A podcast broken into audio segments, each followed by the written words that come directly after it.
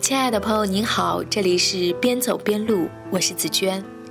前段时间，一位在北京工作的妹妹在微信上跟我说，目前的生活按部就班，好无趣，怎样才能过上你那种状态的生活？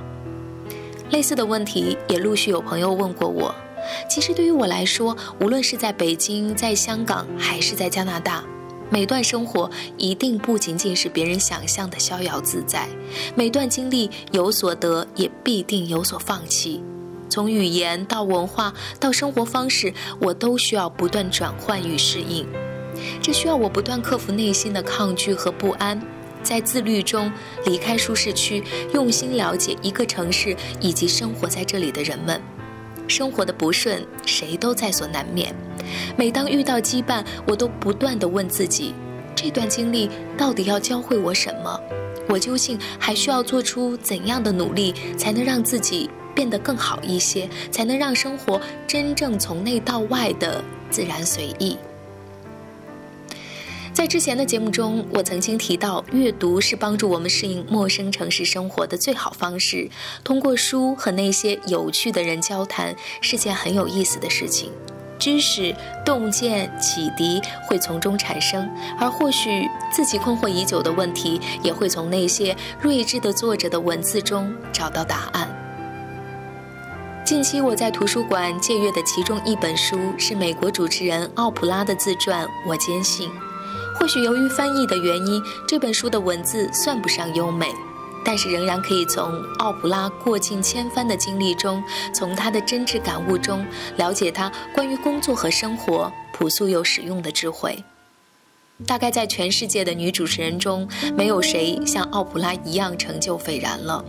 她的脱口秀节目连续十六年排在美国同类节目的首位，平均每周吸引三千三百万名观众。她拥有超过十亿美元的个人财富。美国《名利场》杂志评价奥普拉说：“在大众文化中，她的影响力可能除了教皇以外，比任何大学教授、政治家或者宗教领袖都大。”当媒体问这个成功的女人，她坚信的事情是什么？他说：“那些让我挣扎、哭泣、逃离，又转回来想开、大笑的经历，让我坚信，所有的教训都是为了让我理解生命中最重要的事情，比如欢愉、坚韧、感恩、可能性和惊奇。”一九五三年四月，奥普拉出生在美国密西西比农村，因为是妈妈非婚所生。从一出生，奥普拉的生活就被打上懊悔、隐瞒和耻辱的标记。那段卑微的童年生活让她学会了以各种方式独处，这对她后来成为什么样的人起了关键作用。十几岁时，奥普拉被人性侵，她因此自暴自弃并怀孕。成名后，她的这段经历被媒体曝光，这让她觉得既崩溃又害怕。想象着每个人伸出手指指着她说：“十四岁就怀孕，你这邪恶的姑娘。”但事实是没人这么做。她说：“原来几十年来自己一直害怕着一个根本不会发生的结果。原来每一个艰难时刻都有一线光明。”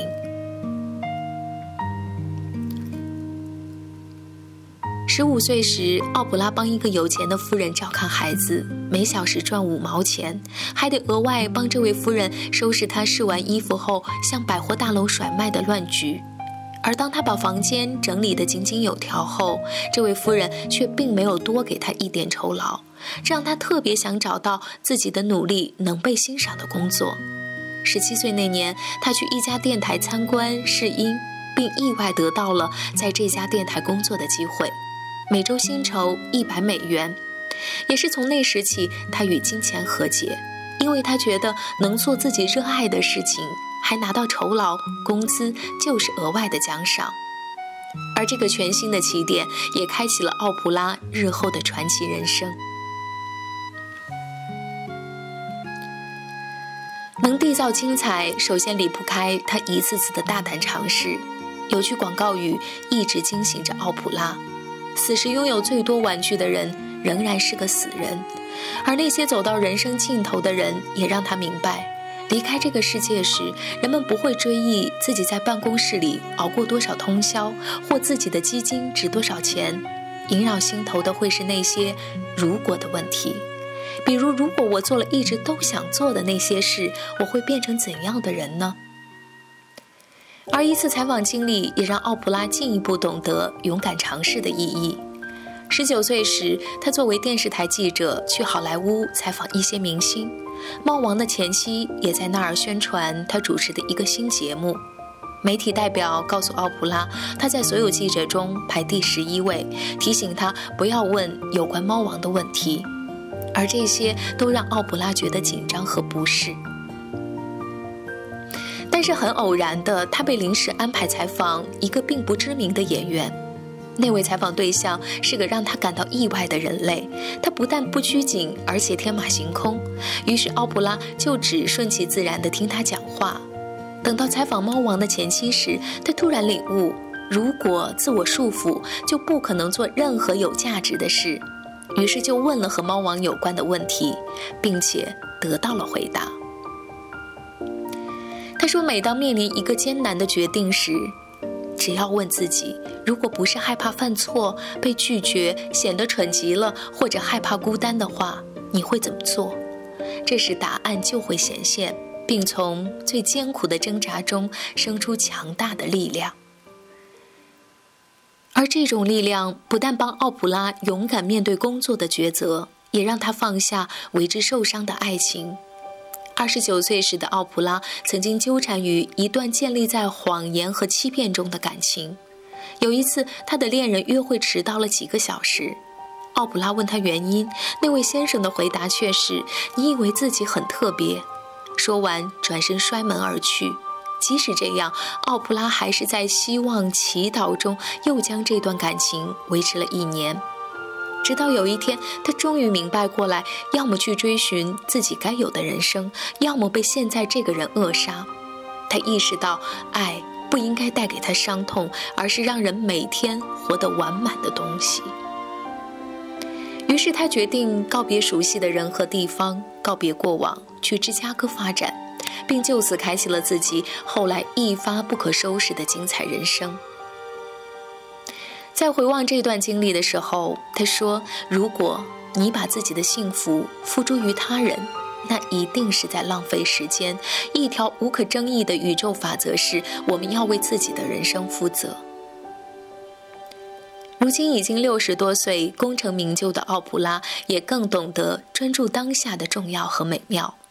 他说：“早上醒来，由自己决定要干什么，那本身就是一份礼物。”他每天也都会留给自己一小段安静时光，留意自己的呼吸，留意到周围的一花一木。这让他更能集中注意力，也更富创造力。而只有当我们不断关照自己的头脑、身体和心灵，让他们都全力以赴时，我们才能实现自己的全部潜能，过上本该有的生活。好吧，这就是本期的节目分享，感谢你的收听。如果喜欢这期节目，还请记得转发到你的朋友圈。如果想阅读本期节目的详细内容以及了解本期节目的背景音乐，还请关注我的微信公众账号“边走边录”。如果想要加入“边走边录”的听友群，可以加紫娟的个人微信号：三六二六四幺幺七。紫娟在多伦多，祝你早安或者晚安，拜拜。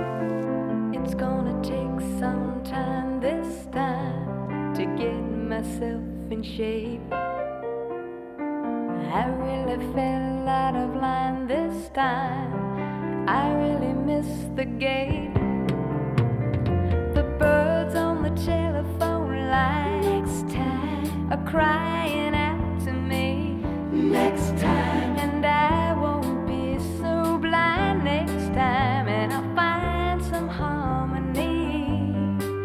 But it's going to take some time this time, and I can't make demands. But like the young trees in the winter time,